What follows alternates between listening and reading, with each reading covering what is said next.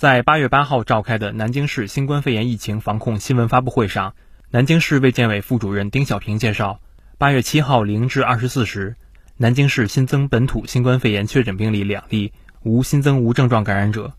南京市卫健委副主任丁小平说：“二零二一年八月七号零到二十四时，